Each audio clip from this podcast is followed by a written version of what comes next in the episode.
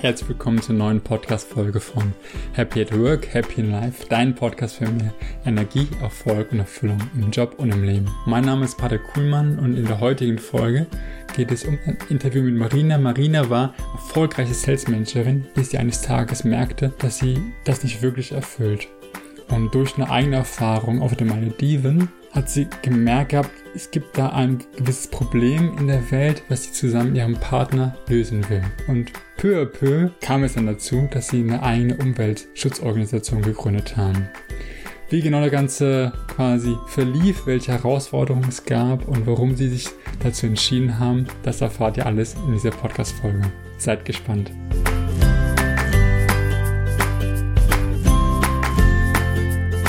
Ja, hallo Marina, schön, dass du dabei bist. Ja, hallo Patrick, ich freue mich auf unser Gespräch.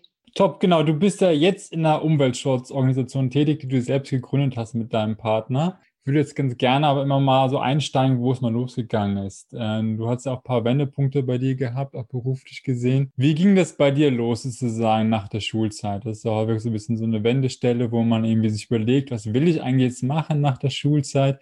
Wie war das bei dir? War es bei dir irgendwie klar, was du danach machen wolltest? Oder wie kamst du zu der quasi ersten beruflichen Tätigkeit oder Studium, dass du das, welches du dann gemacht hast? Oh Gott, ja, da muss ich nochmal kurz überlegen, ist das schon so ein, zwei Tage her. Ähm, also ich habe mein Abitur gemacht und während meiner Abiturszeit, da weiß ich noch, war mir nie so recht klar, okay, wohin will ich, was will ich machen. Mir war damals nur klar, aufgrund eines Filmes, welchen ich gesehen habe, und zwar hieß das, glaube ich, Was Frauen wollen mit Mel Gibson, glaube ich, wenn ich so recht drüber nachdenke. Das war so einer, der in der Werbebranche spielte, also der wirklich kreativ gearbeitet hat und die Werbespots gemacht hat. Und das fand ich irgendwie extrem spannend. Und dann habe ich mich so nach und nach dafür äh, interessiert und gesagt, okay, komm, das will ich machen. Aber es hatte mit dem Abiturschnitt nicht so geklappt, weil eigentlich wollte ich studieren und dann war mein Abischnitt aber so schlecht. Also habe ich auch keinen Studienplatz bekommen. Ich wollte, glaube ich, entweder BWL studieren, was so viele studieren, mhm. oder PR. Das hat mich auch interessiert. Beides wurde dann nichts. Und ich habe dann ein halbes Jahr verspätet einen Ausbildungsplatz zur Marketingkauffrau angefangen, direkt bei einem Online-Vermarkter. Und da bin ich dann auch eingestiegen also auf die Frage, okay, wusste ich genau, was ich will? Nee, irgendwie nicht. Ich wusste, dass ich mit Menschen zusammenarbeiten möchte und ja, was Kreatives mit Marketing, also irgendwie Kommunikation fand ich ganz spannend und das habe ich dann tatsächlich gemacht. Hm, ich finde es ja auch immer gut, ich unterbreche einfach mal ganz kurz. Ich finde es ja. immer gut, es ist ja häufig so, dass man irgendwie gar nicht genau weiß, was man genau machen will. Du hast aber durch diesen Film, diese Eingebung, hey, diese ganze Marketing, Werbeindustrie kann, könnte was für mich sein und bist da einfach mal so ein bisschen dem Gefühl gefolgt, hast da einfach mal losgelegt. Was, glaube ich, immer generell ja. ganz gut ist, dass man meistens halt, ja, wie gesagt, nicht genau weiß, was man will, aber einfach mal einen Schritt machen am anderen und dann, und dann kommt häufig ein bisschen mehr Klarheit. Genau, und du warst dann quasi in dieser Ausbildung äh, zur Marketingfachfrau oder Kauffrau und. Ja, das hieß ähm, früher Werbekauffrau und dann dieses Marketingkauffrau, genau richtig, ja, das habe ich dann gemacht, zwei, zweieinhalb Jahre lang. Genau, das heißt, du hast sozusagen auch abgeschlossen, die Ausbildung. Genau, richtig. Also ich habe Studium war dann für mich erledigt, nachdem mhm. ich dann den Notenschnitt nicht hatte und ich auch äh, weder berufsbegleitend noch irgendwas kam es für mich in Frage, sondern ich dachte, okay, machst Ausbildung, praktische Arbeit und war in einem kleinen Team und habe wirklich von Anfang an alles gelernt, vom Sales-Bereich, vom Innendienst, also ich war immer in der Online-Branche tätig, das muss man dazu sagen. Also ich bin da nicht wie damals, wie ich mir das eigentlich so naiv vorgestellt habe, okay, ich fange bei der Werbeagentur an oder so. Also während meiner Ausbildung war ich die Einzige in der Berufsschule, die dann ähm, beim Online-Vermarkter gelernt hat und nicht in der klassischen Werbeagentur-Szene. Aber im Nachhinein war das, glaube ich, ganz gut, weil so war ich genau auf der anderen Seite. Also ich habe dann insgesamt, wenn ich die Ausbildung mitzähle, so knapp zehn Jahre in dem Beruf dann gearbeitet, äh, bei unterschiedlichen großen Häusern und habe Nachrichten, Webseiten vermarktet. Also ganz einfach gesagt, Werbeplätze im Internet vermarktet und habe dann mit Werbekunden und mit Agenturen zusammengearbeitet. Und das hat mir eigentlich auch immer Spaß gemacht. Obwohl, wenn ich so zurückblicke, war, wenn ich so jetzt die ganz kleine Marina so mit zehn oder 15 vergleiche, welche Berufswünsche ich hatte, hatte das überhaupt gar nichts damit zu tun, was ich dann die letzten zehn Jahre gemacht habe. Denn ich wollte, glaube ich, Fotografin werden und Tierärztin fand ich ganz spannend und ja, also auch wirklich eher die so die sozial und kreative Richtung, aber ich habe mich dann halt für diesen harten ähm, ja, Sales Manager, was ich dann letztendlich gemacht habe, entschieden. Und ja, das ging nicht mehr so lange gut, nachdem ich dann meinen Senior Sales Manager mit, weiß ich nicht, 26, 27 erreicht habe, war dann für mich so ein, ja, war das irgendwie gegessen. Ich habe mich dann nicht mehr glücklich und erfüllt gefühlt. Und ja, und dann fing das dann irgendwie alles so an, obwohl es nicht so geplant war. Aber ja. Hm, ich finde es immer spannend. Also, ihr meint es ja erst, eigentlich genau passt es ja so weit von der Tätigkeit her oder hatte dir auch irgendwie Spaß gemacht. Aber dann hast du trotzdem irgendwie auch danach gemerkt gehabt, irgendwie ist es doch nicht mehr so richtig das Ganze. Woran hast du es festgemacht oder ist irgendwas passiert in diesem Zeitraum, wo du gesagt hast, okay, ich muss jetzt was verändern?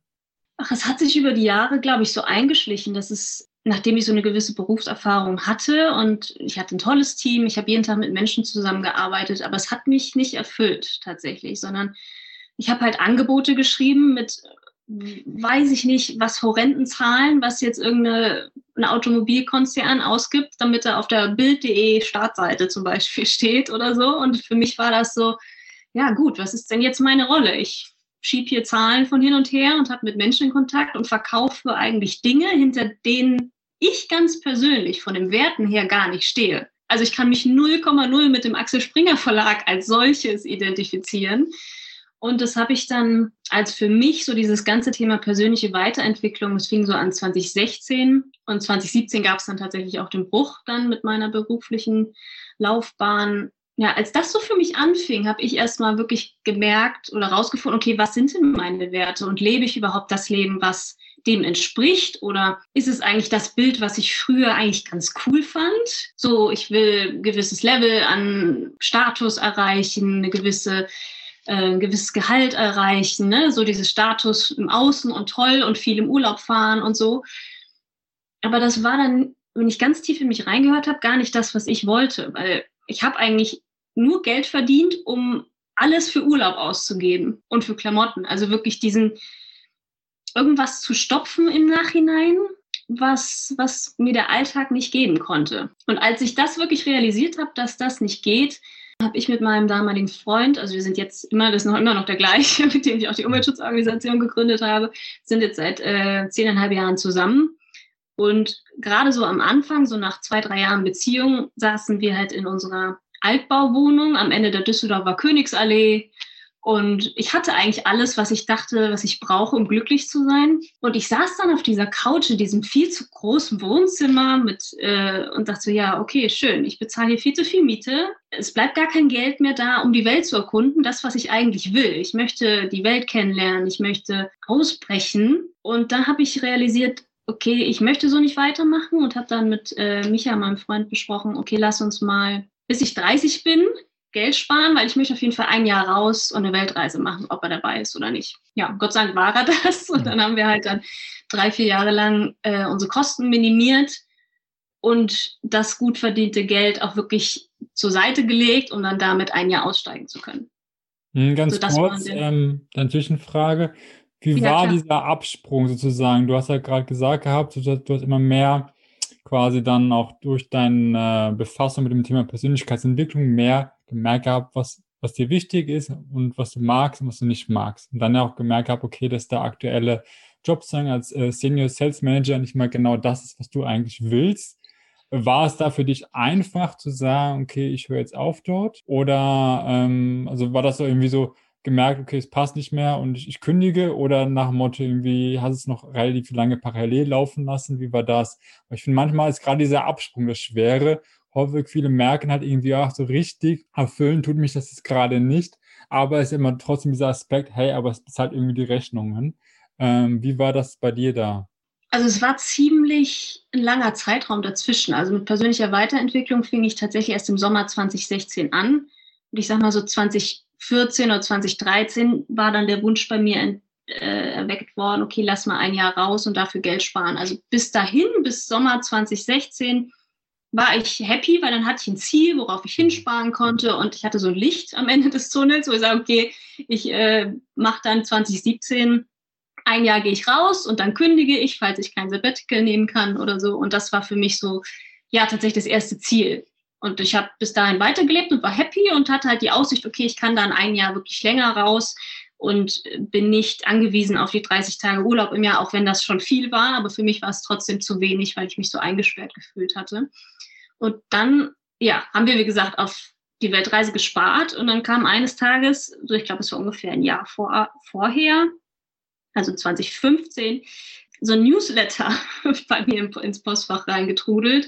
Ja, Inselhopping auf den Malediven, Restplatz mit einem Katamaran, irgendwie zehn Tage raus. Und ich dachte so, boah, das ist ja mega geil, weil ich Wasser und der Ozean ist sowieso mein Element, wo ich mich einfach äh, zu Hause und am glücklichsten fühle. Dachte so, okay, Malediven wolltest du eh immer mal sehen. Und dann guckte ich so, naja gut, aber wir haben ja eigentlich, auch wenn es super günstig war im Vergleich, was es sonst kosten würde, dachte mir, aber wir haben doch gar kein Geld. Und dann dachte ich so, hm, nee, aber auf dem Weltreisekonto liegt ja schon ein bisschen was. Lass uns doch das dafür nutzen. Und ich weiß gar nicht, woher dann dieser Impuls kam, weil das war tatsächlich E-Mail kam. Ich innerhalb von einem Tag. Ich habe dann äh, Micha im Büro angerufen und gesagt, du, ich habe hier so ein Newsletter bekommen, ich buche das jetzt. Egal, was du sagst, ich glaube, ich muss, wir müssen das buchen. So, und dann haben wir eben diese Reise gebucht und äh, im März 2016 sind wir dann diese Reise angetreten und das war der Startschuss für unsere Umweltschutzorganisation heute. So, ohne das überhaupt zu wissen. Also das war ja nie der Plan, eine Umweltschutzorganisation zu gründen. Aber das war dann so der Wink vom Universum. Okay, mach jetzt mal diese Reise und dann wird dir vielleicht klar, was du willst, so ungefähr. Und dann haben wir, ja, es war unbeschreiblich schön, was wir da gesehen haben. Wir haben halt mit vier anderen fremden Menschen auf diesem Boot gelebt und gegessen und in dem Boot auch geschlafen. Also wir waren immer auf oder im Wasser und ja, unberührte Inseln und Strände gesehen, aber jedes Mal auch viel zu viel Plastikmüll, womit ich vorher nie in Berührung gekommen bin. Also ich kann mich auch nicht erinnern, dass dass ich das wahrgenommen habe, dass es in den Medien vor 2015, 2016 überhaupt stattgefunden hat, so wie es das heute tut. Und das hat mich und auch uns extrem nachdenken lassen über dieses Ziel, was wir hatten. Okay, ein Jahr danach, 2017 wollten wir los, die Weltreise zu machen. Ob das tatsächlich richtig war, nachdem wir dann das am eigenen Leib gespürt haben und gesehen haben und gesagt haben, okay, gut, was ist denn unsere Rolle eigentlich? Bin ich in Deutschland auch schuld daran, dass auf den Malediven auf irgendeiner Sandbank Müll liegt? So, und diese ganzen Fragen fingen dann an aufzuploppen und ja, wir sind dann auf jeden Fall nicht diese Weltreise angetreten ein Jahr später, sondern wir haben unsere Jobs auf jeden Fall beide gekündigt und unseren Haushalt minimiert und alles verkauft, was wir halt nicht mehr brauchten und sind dann losgezogen, um Plastikmüll zu sammeln. Das war quasi so der, der Anfang von dem, was wir heute machen. Okay, also das heißt, ihr seid quasi auf die Malediven gefahren, habe dann so ein bisschen diese Problematik entdeckt und ist mir dieses Bewusstsein dafür bekommen, wie, wie groß das Problem überhaupt ist. Und seit dann wieder zurückgereist, quasi nach diesen zehn Tagen, zwei Wochen Malediven mhm. und dann wieder nach Deutschland. Und dann grübelte es so ein bisschen bei euch und da habt ihr ein bisschen überlegt gehabt, was könnt ihr machen, wie könnt ihr das irgendwie angehen, die Sache. Und hattet aber zu dem Zeitpunkt noch eure Jobs sozusagen. Ja, ja, genau, die hatten wir noch und es ging alles komplett los. Also wir haben selber mal ab dann wirklich darauf geachtet, okay, wo kaufen wir ein, was kaufen wir ein, was ist wie verpackt und wie schnell ist der gelbe Sack wieder voll, wie man das ja so oft kennt und man sich dann darüber aufregt, dass er eben voll ist. Aber wir haben dann halt wirklich angefangen, okay, gut, wo können wir einkaufen, damit eben nicht so viel Müll entsteht? Oder gibt es To-Go-Sachen, die man weglassen kann oder ne, das Essen selber mitbringen und so weiter. Also wir haben uns mit diesem ganzen Müllsystem einfach beschäftigt, also in Deutschland das Recycling-System, wie funktioniert das überhaupt, wie trennt man überhaupt richtig und was passiert dann mit dem, was dann im gelben Sack landet und über Mikroplastik und Überfischung. Also all die Themen Meeresschutz und Plastikmüll kamen dann nach und nach. Und da haben wir so, ein, ja, so eine Leidenschaft entwickelt oder festgestellt und haben dann immer mehr recherchiert. Und dann war für uns klar, okay, wir starten 2017 mit einem eigenen Blog damals schon unter dem Namen Ozeankind. Und lass uns einfach mal das, was wir so selbst für uns festgestellt haben, in unseren Worten wiedergeben und vielleicht dadurch andere inspirieren, darüber auch nachzudenken und Dinge zu ändern und auch Dinge zu hinterfragen. Ja, und so tatsächlich fing das dann an. Aber damals waren wir noch in dem Job, weil ich genau wusste, okay, gut, jetzt ist es halt leider nicht die Weltreise, die ich mir schon seit fünf Jahren irgendwie ausmale und mein Google Maps überall mit Sternen voll, ne, was ich alle sehen wollte. Ja, aber dann war da unser Projekt, was sich wichtiger und richtiger auch angefühlt hat. hm, als zu sagen, okay, gut, lass uns ein Jahr raus und lass uns die Kohle ähm, einfach auf den Kopf schmeißen, eine geile Zeit haben und danach wieder in den Job zu gehen. Also das war gar nicht mehr die Option, weil mir klar war, ich möchte eigentlich diesen 9-to-5-Job nicht mehr, auch wenn mein Job mir Spaß gemacht hat, sondern ich möchte, ja, mir was eigenes aufbauen, irgendwie ortsunabhängig arbeiten. Also das dieses ortsunabhängige Arbeiten, das ploppte schon immer mal wieder auf, während ich diese ganze Planung gemacht habe. Und ja, die DNX und äh, all diese Punkte, wo ich dann auch Conny Bisalski damals gefunden habe und dachte, oh, so kann man leben, so kann man sich ein Leben aufbauen, das ist ja geil. Das klingt ja eigentlich viel mehr nach dem, was, was ich mir vorstelle, obwohl ich damals noch gar nicht wusste, dass, es, dass ich mir das vorstelle. Ne? Also weißt du, wie ich meine? Das ist so, es war einfach ein Gefühl da, dass das vielleicht die richtige Richtung sein könnte. Okay, verstehe ich. Mir fiel vorhin noch mal eine Frage ein. Ihr habt dich ja auch beide quasi sehr intensiv mit dem Thema Plastik beschäftigt und auch, du hast ja schon ein paar Sachen erzählt gehabt, die ihr gemacht habt, um quasi auch einfach im Alltag so ein bisschen Plastik reduzieren. Hast du da generell einfach nochmal so irgendwie so irgendwie zwei, drei gute Tipps oder was sind so die Möglichkeiten, die am meisten bringen bei den meisten Menschen sozusagen? Also wenn man auch sagt, wie selbst irgendwie, hey, man hat ganz normal, also bis jetzt noch nicht so richtig darauf geachtet auf Plastik, wird aber generell auch so ein bisschen mehr vielleicht darauf achten wollen. Und generell so ein bisschen der Gedanke, da auch zu schauen, dass man die Umwelt vielleicht weniger belastet, ist schon im Kopf, was könnte man machen, was sind so vielleicht irgendwie ein, zwei, drei Maßnahmen, wo du sagst, die machen eigentlich schon viel aus? Ja, also gibt es so die äh, Standardsachen, sagen wir mal, wo man ja, wenn man jetzt Einweg-PET-Flaschen nutzt, ne, zum Beispiel, das ist halt völlig überflüssig, vor allem wenn es ums Wassertrinken geht. Also wir in Deutschland leben in dem absoluten Luxus, einfach den Hahn aufzumachen und Wasser zu trinken. Und dann gibt es halt Wasserspuler und dann kann man da schon riesige Plastikberge sparen. Ja, sonst tatsächlich diese ganzen To-Go-Varianten, also morgens der Kaffee. Nimm dir Mehrwegbecher und füll den dann ab, entweder zu Hause oder halt dann beim Bäcker oder beim Kaffee oder so. Das ist ein riesen Müllberg. Sonst ja bewusst einkaufen tatsächlich. Also auch im Supermarkt kann man möglichst müllfrei einkaufen. Natürlich nicht komplett, dafür sind ja die Unverpacktläden dann da. Aber mir ist es auch ganz persönlich wichtig, dass man sich gerade den Einstieg so leicht wie möglich macht. Also dann Obst und Gemüse, da gibt es auch die unverpackten Varianten. Oder mal zum Markt zu gehen, dann kauft man auch nochmal regional und saisonales Gemüse ein. Das ist meistens ja nicht sonderlich viel teurer als im Supermarkt. Oder auch einfach mit offenen Augen durch die Regale zu gehen. Ne? Was gibt es in Glas äh, angeboten an Produkten oder in Papierverpackungen oder selbst Konserven sind besser als irgendeine Plastikverpackung. So, also das sind wirklich so die ganz leichten Einsteigertipps, möchte ich mal sagen. Ist jetzt auch nichts Neues und das, das Internet hat ja alle möglichen Tipps mittlerweile. Ähm, aber das ist ganz easy für den Einstieg. Was mir noch gut geholfen hat, war im Bad tatsächlich zu gucken. Zum einen kann man ja gucken, ob die Produkte, die man aktuell benutzt, Mikroplastik enthalten. Das ist auch ein Riesenproblem, weil es ja direkt ins Abwasser gelangt und dann nicht rausgefiltert werden kann. Da gibt es auch verschiedene Apps, die du nutzen kannst, so CodeCheck zum Beispiel. Dann kann man den Barcode abscannen und dann sieht man sofort, okay, ist da Mikroplastik enthalten oder nicht. Äh, oder man nutzt halt von Anfang an Naturkosmetikprodukte, da ist das sowieso verboten. Also das ist so, so nächster Hebel. Oder dann davon noch einen Schritt weiter, indem du dann eben Shampoo und Duschgel durch feste Seifen und feste Shampoos ersetzt. Da gibt es ja mittlerweile auch in der Drogerie von allen möglichen Herstellern Alternativen. Und so kann man schon ein ganzes Stück seinen Plastikmüll äh, reduzieren und der gelbe Sack ist eben nicht mehr so voll. Mhm. Ja, klingt schon mal sehr gut. Wie hieß die App nochmal zum Scannen des Barcodes? Codecheck. Codecheck, okay. Ja, es klingt aber schon mal gut. Und dann, ähm, genau, habt ihr sozusagen ja, das Thema in Angriff genommen und habt dann quasi gestartet oder wolltet dann das Ganze mit eurer Umweltorganisation starten. Ich finde es auch irgendwie interessant, dass ihr beide scheinbar quasi gleich so ein bisschen den Prozess durchlaufen habt. Wie meinst du, kam das? War das einfach so oder war, war einer von euch beiden so der Dominante und hat den anderen so ein bisschen mitgerissen?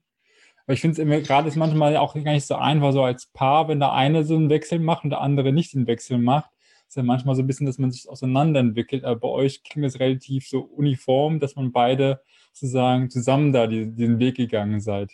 Ja, das stimmt. Da bin ich auch sehr dankbar für, dass das äh, so ist. Also tatsächlich ging das nach dieser Reise, ne, nach dem Malediven, parallel, weil uns beiden einfach der Ozean so wichtig ist. Micha ist, glaube ich, eigentlich ein Fisch, weil der kann stundenlang an einer Koralle schnorcheln ne, und einen Fisch beobachten. Dem wird nicht langweilig und der kommt trotzdem wie ein Honigkuchenpferd aus dem Wasser raus.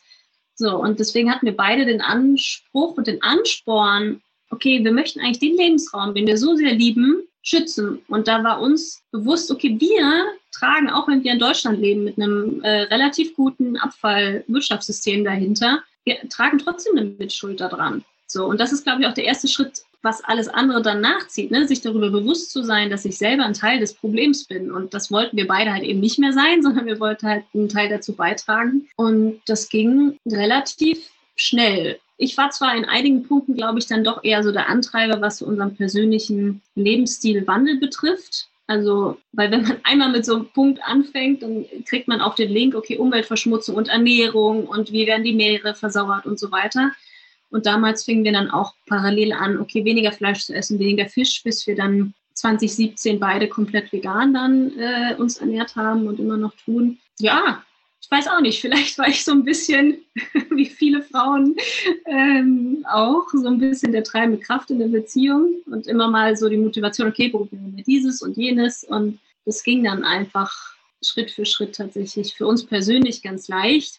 Obwohl wir sind ja 2017 nicht direkt mit der Umweltschutzorganisation gestartet. Also wir sind zwar losgezogen, waren dann acht Monate unterwegs und haben selber Plastikmüll gesammelt und haben Cleanups veranstaltet in Ländern, wo wir waren und das halt über unsere Social Media und den Blog geteilt und halt äh, Artikel auch geschrieben. Und ja, da kam tatsächlich eher so der letzte Move von, aus der Community, weil sie sagen, ey, wir finden euer Engagement so toll, wie kann man das denn unterstützen? Wie kann man denn irgendwie Geld spenden oder Mitglied werden oder so? Und wir hatten zum damaligen Zeitpunkt ein Einzelunternehmen, das haben wir auch immer noch, einen Online-Shop, damit sind wir halt gestartet, wo wir nachhaltige Produkte anbieten oder halt Recycling- und Upcycling-Produkte. Und damit kann man ja mit einem Einzelunternehmen nicht wirklich äh, Spenden generieren oder so ohne das äh, dann auch an einen großen Teil abzugeben in den Staat. So, und dann sind wir tatsächlich auf die Idee gekommen oder haben uns überhaupt mit der Idee überhaupt beschäftigt, okay, wie können wir denn noch einen größeren Unterschied erreichen, anstatt in Anführungsstrichen, dass nur wir beide jetzt Plastikmüll sammeln und andere versuchen anzustacheln, uns das Gleiche zu tun. Und dann haben wir uns 2018,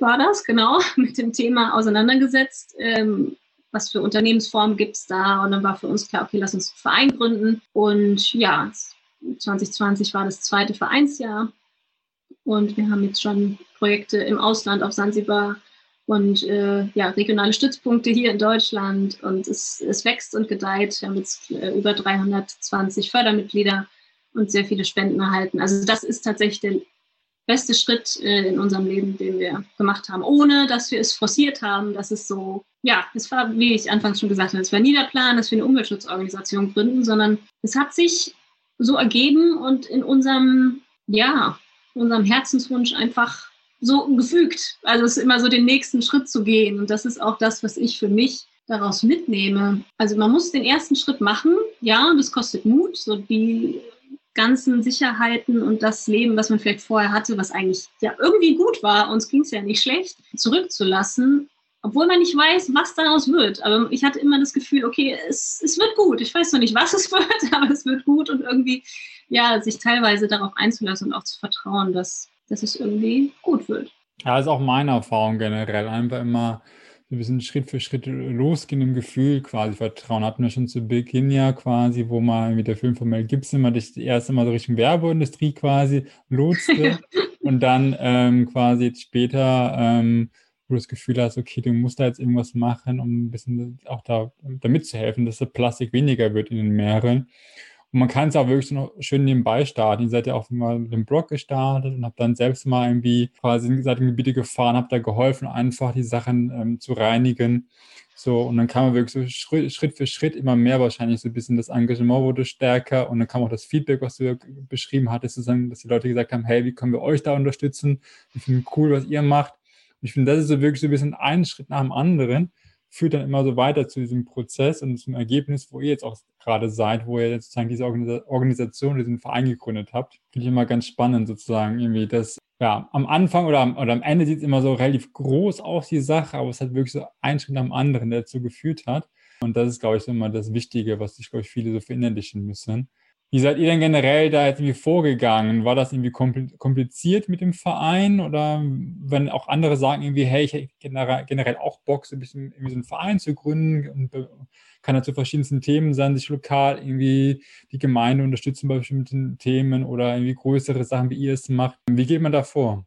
Also wir haben uns auf jeden Fall vom Anwalt beraten lassen, weil äh, es gibt natürlich verschiedene Satzungsvorlagen äh, im Internet aber was wir festgestellt haben, das bezieht sich alles auf den Sportverein oder den, ja, was weiß ich, Verein in deiner Stadt, was jetzt nicht abwertend klingen soll, aber es ist halt nichts, was irgendwie Social Media mit einbezieht, das ganze Online-Marketing und wie man den Online-Spenden generiert, anstatt jetzt nur auf Veranstaltungen eine Büchse aufzustellen oder so. Also das, da haben wir ziemlich wenig gefunden und auch die Voraussetzung oder das, was wir uns gewünscht haben. Und deswegen sind wir beide zum Anwalt gegangen, haben uns da beraten lassen und der hat uns dann tatsächlich auch die Satzung erstellt, damit da auch alles gut und glatt läuft, weil wenn da irgendwas nicht so glatt läuft, also das Finanzamt ähm, kontrolliert das und bescheinigt dir dann die Gemeinnützigkeit, weil vorher kannst du dich auch nicht Verein nennen und auch nicht Spenden erhalten oder Mitglieder oder so. Und das war tatsächlich so der erste Punkt, wo man dann auch ein bisschen Geld für in die Hand nehmen muss und auch sollte, weil dann ist das auch auf einem, soliden so einem, äh, Fundament. Und man kann natürlich auch entscheiden, okay, will ich überhaupt einen Verein oder will ich eine gemeinnützige GmbH gründen? Ne? Also es muss ja nicht immer äh, ein reiner Verein sein. Aber auch da brauchst du natürlich auch ein anderes Kapital, es bleibt halt trotzdem eine GmbH. Also der Schritt war eigentlich ziemlich easy und dann brauchst du sieben Gründungsmitglieder, also eigentlich fünf, damit du den Verein dann gründen kannst und damit man dann festlegen kann, wer welche Aufgabe zum Beispiel hat und wer, dass der Vorstand dann eben gewählt wird. So, aber sonst war es tatsächlich bei uns auch so, dass wir beide, Michael und ich, wir sind der Vorstand und wir haben auch alle Aufgaben bei uns. Also es hat jetzt keiner irgendwelche unserer Gründungsmitglieder andere Aufgaben. Und das ist dann wahrscheinlich da so ein Punkt, was vielleicht ein bisschen schwierig sein könnte, weil du brauchst die richtigen Menschen in deinem Team, da gibt es ja normalerweise auch einen Schatzmeister, der halt guckt, wie, wie die Buchhaltung dir das dann immer selber freigibt und so, also dass du die Aufgaben delegierst. Das ist je nach Menschentyp. Also wir beide finden, weil es halt unser Baby ist und unser Gewachsenes, dass wir sagen, okay, wir verantworten das halt auch alles selber. Also wir haben mittlerweile auch zwei freie Angestellten, Angestellte. Die eine kümmert sich um das ganze Thema Kooperation und die Buchhaltung und unser anderer Kollege, der kümmert sich um die Freiwilligenarbeit hier in Deutschland mit den Stützpunkten und koordiniert das halt so alles. Also man muss schon Aufgaben auch abgeben können. Das war so für mich ein Learning, gerade im letzten, letzten Jahr, ähm, dass man nicht mehr irgendwann alles selber machen kann, weil der Tag hat auch nur 24 Stunden. Aber ja, das sind so, glaube ich, die Herausforderungen, dass man selbst weiß, wann gebe ich jetzt Sachen ab und wann nicht und mit welchen Menschen hol, welche Menschen hole ich mir ins Team mit rein und halt eben bereit sein, okay, ja, selber dazu zu lernen, weil damals, ich hatte null Ahnung, als wir den Blog gemacht haben. Ne? Also WordPress, wie, wie funktioniert das? Wie, also von Anfang an. Also und mittlerweile, ja, ob jetzt Social Media Marketing, Newsletter-Erstellung, Projektkoordination, Durchführung und alles Mögliche, was dazugehört. Also sind ja alles Sachen, die ich früher in meinem anderen Leben nie gemacht habe. So, und ja, und Gott sei Dank kam es so Schritt für Schritt, weil wenn ich am Anfang gesehen hätte, oh Gott, das muss ich jetzt alles können, wann soll ich das denn machen? Also man wächst da wirklich in seine, in seine Rolle rein und das ist ja bei jedem Selbstständigen so wissen deine Zuhörer bestimmt auch Stück für Stück und man hört nie auf zu lernen. Ja, aber ist auch häufig spannend, also dieses lebenslange Lernen. Wie ist es denn aktuell bei euch sozusagen? Ähm, finanziert ihr euch quasi privat über den Verein oder ist es quasi das Einzelunternehmen? Was eine ist ja quasi, man sich so, irgendwie so zu engagieren, ist immer schön und gut. Auf der anderen Seite ist ja immer noch ein bisschen, wie bekommt man das Geld rein, damit man irgendwie gut über die Runden kommt. Wie ist es aktuell bei euch? Ja, da sprichst du ein gutes Thema an, wo ich auch viel meinen Glaubenssätzen arbeiten durfte die letzten zwei Jahre. Also wir hatten ja für zwei Jahre tatsächlich Geld gespart. Also es waren so, weiß ich nicht, ich glaube, knapp 50.000 Euro, wo wir uns auch anfangs auch äh, unseren Online-Shop aufgebaut haben. Und das sollte halt parallel während der Zeit schon immer Geld abwerfen. Natürlich geht das nicht alles so schnell, aber wir haben die letzten zwei Jahre oder drei Jahre mittlerweile. Nee, warte, ich muss anders anfangen. Wir sind zwar im Sommer 2017 los und das Geld reichte unser, unser Erspartes zwei Jahre. So, also da hatten wir erstmal keinen Druck und wir konnten relativ entspannt loslegen, auch wo wir noch nicht wussten, okay, wohin soll es gehen. Klar, der äh, Shop war so die Idee, dass es monatlich Geld raus äh, abwirft, damit wir davon leben können.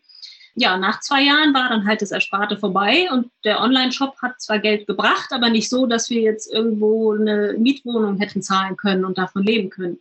Weil vom Verein haben wir uns jetzt die letzten zwei Jahre äh, nur Ehrenamts- und Übungsleiterpauschalen auszahlen lassen. Und das sind, das ist jetzt auch kein Geheimnis, das sind 260 Euro pro Person pro Monat.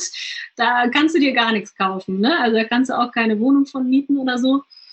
Und deswegen leben wir tatsächlich so ortsunabhängig wie möglich mit keiner richtig festen, wo wir das ganze Jahr leben, Wohnung. Ja, weil das geht gar nicht anders. Also unser Haupteinkommensquelle ist der Online-Shop, war es schon immer und es wird auch immer besser. Mhm. Aber das war schon gut, A, so ein Polster zu haben, mit dem man startet, um sich halt nicht vollkommen durchzudrehen und wieder sich dann gezwungen zu fühlen, eine Arbeit nachzugehen, die dir eigentlich keinen Spaß macht oder die dich, die dir dann Zeit klaut, was du eigentlich woanders reinstecken möchtest. Ja, und dann war, das habe ich gerade schon gesagt, so mit dem Glaubenssatz, okay, wenn ich was Gutes mache, darf ich dafür kein Geld bekommen. Das war bei mir so im, im Kopf ganz lange, aber das, wie du schon sagst, es funktioniert ja nicht. Selbst wenn ich was Gutes mache und äh, den Menschen helfe. Deswegen habe ich ja, oder auch dann und gerade dann habe ich auch irgendwie ein Gehalt verdient. So, aber die letzten zwei Jahre war es noch nicht möglich, dass wir uns irgendwie Gehälter auszahlen können, sondern nur die Pauschalen. Aber das wird sich jetzt in den kommenden Monaten und Jahren natürlich auch besser. Je größer mhm. der Verein wird, umso ja, um, ja, das macht es einfach möglich, dass wir uns vielleicht auch ein kleines Gehalt auszahlen können. Ja, klar. Ja, klar, ist auch wichtig quasi selbst, dass man selbst gut über die Runden kommt. Und ist ja auch dann einfach entspannter, wenn man selbst ein bisschen da sorgenfrei ist, ohne es quasi mit Luxus zu leben, aber einfach, dass man die, die Bedürfnisse, die Grundbedürfnisse gut decken kann, alles. Ja, aber freier bei seiner Tätigkeit. Sehr spannend. Ähm, und das, was sind jetzt quasi zum Beispiel beispielsweise Projekte, die ihr macht? Wo macht ihr Projekte und wie läuft das Ganze da irgendwie ab? Wie findet ihr auch die Projekte, die ihr unterstützt? Also wir führen generell Umweltbildungsprojekte und Recyclingprojekte durch in Deutschland und auch auf Sansibar. Und es ist auch, ja, kannst du eigentlich auch keinem erzählen, weil jeder meint, es ist gescriptet oder so. Wir hatten 2017, als wir unterwegs waren, da waren wir auch auf Sansibar. So, also lange bevor wir den Verein gegründet haben. Und damals haben wir halt schon Kontakt zum Recyclingunternehmen aufgebaut, die unseren persönlich eingesammelten Müll dann entgegengenommen haben. Und Sansibar ist so, dass es für die lokale Bevölkerung gar keine Müllabfuhr gibt oder so ein System, sondern dass das Recyclingunternehmen, mit dem wir jetzt auch als Projektpartner vor Ort zusammenarbeiten, die arbeiten mit vielen Hotels zusammen, dass dieser Müll zumindest abgeholt wird und recycelt wird, weil die Hotels natürlich dafür bezahlen können und die lokale Bevölkerung eben nicht. Und so kamen wir tatsächlich zu unserem ersten Projektpartner, seitdem wir 2019 dann die ersten Projekte machen. Und es ist zum einen ein Schulprojekt. Müsst ihr euch so vorstellen, dass wir an einer Schule, auf dem Schulhof einen Container aufgestellt haben oder so einen Käfig, wo die Kinder ihre Plastikflaschen reinwerfen können. Und die werden halt dann gesammelt einen Monat lang. Dann werden die von unserem Partner vor Ort abgeholt. Also wir haben auch ein komplettes Team vor Ort. Wir müssen da jetzt nicht jeden Monat hin oder so, logischerweise, sondern vielleicht maximal ein bis zweimal im Jahr, um ja alles vor Ort nochmal zu kontrollieren, um neues Bildmaterial zu holen, um neue Kontakte zu knüpfen und so weiter. Aber sonst haben wir ein fest angestelltes Team, die dann auch von uns oder durch unsere Arbeit auch bezahlt werden. Und ja, dieses Team holt dann eben diese gesammelten Plastikflaschen von dem Schulhof ab. Das wird gewogen und der Gegenwert des Plastiks, weil die verkaufen die Flaschen ja weiter an den anderen Recyclingpartner auf dem Festland, wird dann in Landeswährung zurück an die Schulen ausbezahlt. Also die Schulen kriegen dann Geld und können sich davon dann selber was kaufen oder was bauen. Der erste Teil war, dass sie einen Brunnen gebaut haben, jetzt leider kein Trinkwasserbrunnen, aber äh, wo das Salzwasser dann hochgezogen wurde, um damit die Toilettenspülung zu betätigen. Also du musst tatsächlich nach einem Eimer dann die Toilette spülen. Und dann müssen sie halt kein teures Wasser einkaufen. Das ist zum Beispiel ein Vorteil. Und begleitend zu diesen Plastiksammelaktionen, sagen wir mal, werden Cleanups durchgeführt mit der ganzen Schule, mit dem Dorf, damit so ein Bewusstsein entsteht und parallel Umweltbildung in den Klassen ja, weil bei uns in Deutschland gibt es ja auch nicht wirklich Umweltbildung als Fach, was ich mir sehr wünschen würde, dass das in der nächsten Zeit geändert wird.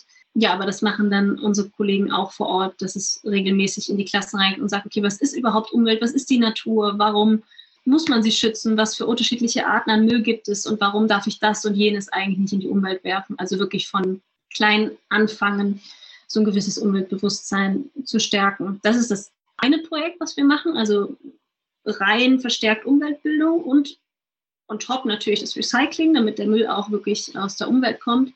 Und das andere Projekt ist unser Recycling Swap Shop. Da haben wir im letzten Jahr im Februar den allerersten eröffnet. Das haben wir, ist auch ein Konzept, was wir auf unserer Reise vorher, die acht Monate kennengelernt haben. In Thailand haben wir einen besucht und auch in Südafrika. Das ist wie ein Ladenlokal, wo, das haben wir auch nur für Kinder zum Beispiel, dass Kinder da hinkommen können und die Plastikflaschen abgeben. So, aber die kriegen dann kein Geld, so wie wir im Pfandautomat, wie man das in Deutschland kennt, sondern je nach Gewicht gibt es dann Punkte und für, was ich, jetzt 50 Punkte hast, kannst du dir im Tausch Waren aussuchen. Also wir finanzieren durch die Spenden, die wir erhalten, dort dann Schulutensilien wie Taschenrechner und Hefte, Stifte, aber auch Schuhe und Schuluniformen oder auch Fußballtrikots oder Fußballschuhe. Also das, was Kinder tatsächlich brauchen oder haben möchten, sich aber sonst nicht leisten können. Ja, und das ist ein Konzept, was Gott sei Dank sehr, sehr gut angenommen wurde im letzten Jahr. Das war jetzt in einer Stadt im Norden. Da waren bisher 370 Kinder registriert, die dann regelmäßig eben Flaschen bringen. Und ja, so haben wir dann trotz Covid und dem ganzen Kram, was natürlich auch in Afrika die Schulen hat schließen lassen, ja, haben wir mehrere 10.000 Flaschen einsammeln können und äh, bestmöglich recycelt. Also es ist auch nicht so, dass die, die Kids stundenlang rumlaufen müssen, um Plastik zu sammeln, sondern es ist ja so, dass es vor Ort, es gibt kein Trinkwasser, wie man das bei uns in Deutschland kennt. Nur an ganz, ganz wenigen Stellen kannst du das Leitungswasser tatsächlich trinken. Und du bist darauf angewiesen, Wasser zu kaufen. Das gibt es nur in Plastikflaschen. So, also hast du jeden Tag eigentlich eine Menge an Wasserflaschen, die sonst entweder achtlos weggeworfen werden oder wenn es ganz gut läuft, kommen sie auf eine lokale Mülldeponie, wo sie dann auch einfach unter freiem Himmel liegen. So, und so haben wir versucht, halt diese, so eine Art kleinen Kreislauf zu schaffen und der Community auch was zurückzugeben und in dem Shop auch Arbeitsplätze zu schaffen. Und das sind so unsere Schwerpunkte, die wir in Sansibar haben und die wir jetzt auch äh, ausbauen werden. Ja, klingt spannend. Finde ich immer cool. Da sind ja manchmal so irgendwie gefühlt irgendwie einfache Sachen, die dann doch irgendwie großen Mehrwert generieren. Ja, finde ich sehr gut. Und in Deutschland habt ihr auch jetzt quasi Projekte gestartet, oder? Ja, Projekte, es ist nicht so ein Projekt äh, wie jetzt auf Sansibar logischerweise, weil wir haben ein Pfandsystem, da ist ja. das jetzt überflüssig. Was wir in Deutschland haben, ist auch das Thema Umweltbildung. Da haben Micha und ich so ein Arbeitsheft für Kinder geschrieben, so im Grundschulalter, wo es so interaktiv erklärt wird, okay, was ist Plastik überhaupt in verschiedenen Rätseln und Aufgaben und so ein bisschen Umweltbildung tatsächlich. Also damit arbeiten wir mit Schulen zusammen. Die können sich dafür äh, bewerben, dass wir die dann einen Klassensatz schenken, wenn die dann zum Pro Projektarbeiten machen wollen oder im Unterricht selber dieses Thema behandeln möchten und Unterrichtsmaterialien halt suchen. Das ist so ein Strang. Und sonst haben wir regionale Stützpunkte seit Sommer letzten Jahres. Das war so ein positiver Nebeneffekt für uns von Covid, dass wir mehr Zeit haben und das Thema äh, auch besser angehen konnten musst dir so vorstellen, wir haben jetzt in Deutschland sind zehn Stützpunkte, also zum Beispiel in Berlin, in Kiel, Dortmund, Düsseldorf und noch viele weitere. Da treffen sich Menschen, die eben ja in ihrer Region was voranbringen möchten, die auf Plastikmüll aufmerksam machen wollen, die regionale Cleanups veranstalten, die hoffentlich irgendwann mal wieder mit Schulen zusammenarbeiten können und Projekttage starten. Und das ist so unser Fokus, den wir in Deutschland leisten möchten und auch wollen, weil ja, wir haben ja auch immer in Deutschland Müll gesammelt damals. Da fing das an mit dem Plastikrebell Cleanup Days. Also wir haben immer ein Wochenende aufgerufen. Okay, egal wo du jetzt bist, schnapp dir den Müllsack, geh raus und sammel Müll. Und in Deutschland liegt verdammt viel Müll, auch wenn man das nicht glauben mag. Ja, und deswegen haben wir gesagt, okay, wir möchten und wir wollen in Deutschland auch einen Akzent setzen und sagen, okay, auch du in Deutschland bist gefragt und kannst ein Teil der Lösung sein und nicht nur immer mit dem Finger auf andere äh, Kulturen zeigen, die eben leider Gottes nicht so ein Müllsystem haben, wie wir das haben.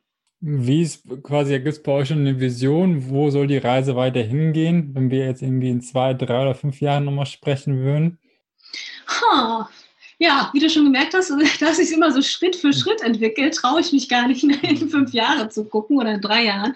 Aber auf jeden Fall möchten wir noch weitere Swap-Shops auf Sansibar öffnen und auch gerade das Thema Schulbildung, weil bisher arbeiten wir mit einer Schule. Das sind zwar ungefähr 500 Kinder zusammen, aber wir möchten das natürlich weiter voranbringen im Ausland. Also das ist auf jeden Fall ein Riesenpunkt. Und sonst, ja, hoffentlich noch weitere Stützpunkte. Mittlerweile sind es 60 Freiwillige, die äh, für Ozeankind in den unterschiedlichen Städten aktiv sind. Ja, dass man einfach eine richtige Ozeankind-Strömung, eine Plastikrebell-Strömung quasi entwickelt und ja, dass jeder einsieht und ähm, ja, ein Teil einfach der Veränderung sein möchte. Mal gucken, was noch ist. Also Sansibar ist natürlich jetzt unser Schwerpunkt und wir möchten nicht an unterschiedlichen Orten gleichzeitig irgendwas machen, sondern wir wollen möglichst langfristige und nachhaltige Veränderungen für eine Bevölkerung oder für eine Community vor Ort schaffen. So, und deswegen wird unser Fokus vermutlich die nächsten zwei, drei Jahre im Ausland auf jeden Fall noch Sansibar sein, ja. Und wenn man jetzt sagt, irgendwie, hey, das klingt das spannend, was ihr macht und will euch da irgendwie unterstützen, ob jetzt irgendwie regional in den Gruppen oder durch irgendwie Spendengelder, was so ein bisschen, oder die beste Möglichkeit, um euch da irgendwie zu unterstützen? Ja, sowohl als auch. Du hast es gerade schon richtig gesagt. Also kannst natürlich einmalig äh, einen Geldbetrag spenden oder eine Fördermitgliedschaft abschließen. Das war dann auch so ein Punkt, als wir uns ganz am Anfang gefragt haben, okay, was soll, was soll uns unterscheiden von anderen Vereinen, ist, dass mir ganz oft gefehlt hat, ist so die Transparenz bei den großen Vereinen, dass ich eigentlich nie unbedingt weiß, okay, wofür werden jetzt meine 30 Euro verwendet oder so. Und da haben wir uns gedacht, okay, lass uns das auch noch transparenter machen. Und du hast halt so Fördermitgliedsstufen, die haben alle Namen und sind alles Meerestiere. Also es fängt von Plankton an mit 12 Euro im Jahr und geht hoch zum Blauwal, glaube ich, mit 1200 Euro im Jahr, was zum Beispiel Unternehmen auch äh, nutzen können. Und ab der, Clu, äh, ab der Stufe Clownfish, bis zu 60 Euro im Jahr, also 5 Euro pro Monat, hast du die Möglichkeit, ein äh, Mitgliederprofil anzulegen bei uns. Und da bekommen nur die Fördermitglieder ab der Stufe Clownfish noch weitere Informationen. Also wir ähm, lassen jeden Monat so die Hose runter und machen so einen Budgetbericht. Okay, wie viel Geld ist diesen Monat reingekommen? Für was ging das diesen Monat raus? Und noch detailliertere oder noch öftere Statusberichte von unseren Projekten mit Fotos oder dass wir mal Instagram so ein Live machen mit den Mitgliedern, wo man wirklich Fragen stellen kann und so weiter. Also der direkte Kontakt ist uns wichtig und auch die Transparenz, dass jeder sehen kann, okay, was machen wir mit dem Geld? Wofür geht was drauf? Weil dann kannst du erst recht entscheiden, okay, möchte ich das weiterhin unterstützen oder möchte ich nach einem Jahr sagen, nee, ist eigentlich doch nicht das, was ich mir vorgestellt habe. Mhm, also das ist so der, der Unterschied, glaube ich. Also in unseren Augen zumindest. Und auf eurer Webseite findet man quasi diese regionalen Gruppen und die Möglichkeit zu spenden? Oder wo geht man dann? Ja, genau. Genau, richtig. Also auf ozeankind.de findet man alles, was, was das Herz äh, begehrt. Ob man jetzt aktiv mitmachen möchte und eben kein Geld spendet, ist es auch vollkommen okay. Oder äh, man unterstützt uns auch, wenn man uns auf Instagram oder Facebook folgt ne, und dann die Message irgendwie weiter verbreitet. Ja, wir sind über jede Hilfe, was das angeht, dankbar. Ja, sehr gut. Packe ich auf jeden Fall in die Show Notes, damit man auf, auf jeden Fall euch findet, egal ob Social Media oder die Webseite. Kurz eine letzte Frage zum Abschluss, die ich immer ganz gerne stelle jetzt auch so rückblickend mit deinen Erfahrungen, die du ja gesammelt hast über äh, die letzten Jahre insbesondere, was würdest du sozusagen deinem irgendwie vielleicht jetzt 18-jährigen Ich äh, empfehlen, das jetzt wie gerade die Schule abschließt? So, was würde dir da helfen zu wissen vielleicht? Dass ich Zeit habe, kommt mir jetzt so spontan, weil ich ziemlich, ich war schon ziemlich früh eigenständig, weil ich es auch auf meiner, von meiner familiären Vorgeschichte auch eher sein musste bin dann auch mit 18 auch ausgezogen. Also das war eher so ein Punkt, okay, eigenständig, diszipliniert. Ich hatte so das Gefühl, ich weiß, wo ich hin will und fühlte mich immer so, okay, ich muss dieses und jenes Ziel erreichen, obwohl ich gar nicht wusste, okay, kommt das von mir oder kommt das von jemand anderem. Also ist der Punkt, okay, du hast Zeit, ne? Lass dir Zeit, okay, was willst du selber und was willst du wirklich und was macht dich glücklich und was nicht. Und dass ich tatsächlich meinem Bauchgefühl vertrauen kann egal in welcher Situation. Das sind so zwei Punkte, die mir jetzt spontan einfallen würden. Ich würde jetzt auch nicht sagen, okay, es, hätte ich das jetzt vorher gewusst, dann wäre alles anders gekommen. Es war genau gut so, wie es gekommen ist, weil ohne die Jobs hätte ich nicht das nötige Kleingeld gehabt, um äh, in einem relativ kurzen Rahmen das Geld zu sparen und ne, der Rest wäre dann wahrscheinlich auch nicht so gekommen. Also man weiß nie, wofür es gut ist. Ja, das stimmt, aber du bist ja auch immer wieder so ein bisschen deinem Bauchgefühl gefolgt und das ist ja, glaube ich, das Wichtige ja. manchmal. Ja, vielen, vielen Dank Marina, dass du uns so ein bisschen Einblicke in dein Leben, deinen Werdegang gegeben hast und was sie aktuell treibt. Und auf jeden Fall auch von meiner Seite viel Erfolg bei den weiteren Unternehmungen. Klingt auf jeden Fall spannend. Und wie gesagt, kommt auch alles fleißig in die Shownotes, damit die Zuhörer dich auch unterstützen können. Danke, Patrick. Hat sehr viel Spaß gemacht. Sehr gerne. Wenn dir die Folge gefallen hat, dann teile die Folge gerne mit deinen Freunden, Kollegen, Familien etc. Lass uns auch gerne einen Kommentar da auf Facebook, Instagram, wo auch immer, ob bei Marine oder mir selbst. Wir freuen uns immer riesig von dir zu hören und deine Meinung zu der heutigen Folge ähm, würde uns super interessieren. Bis dahin, dein Patrick.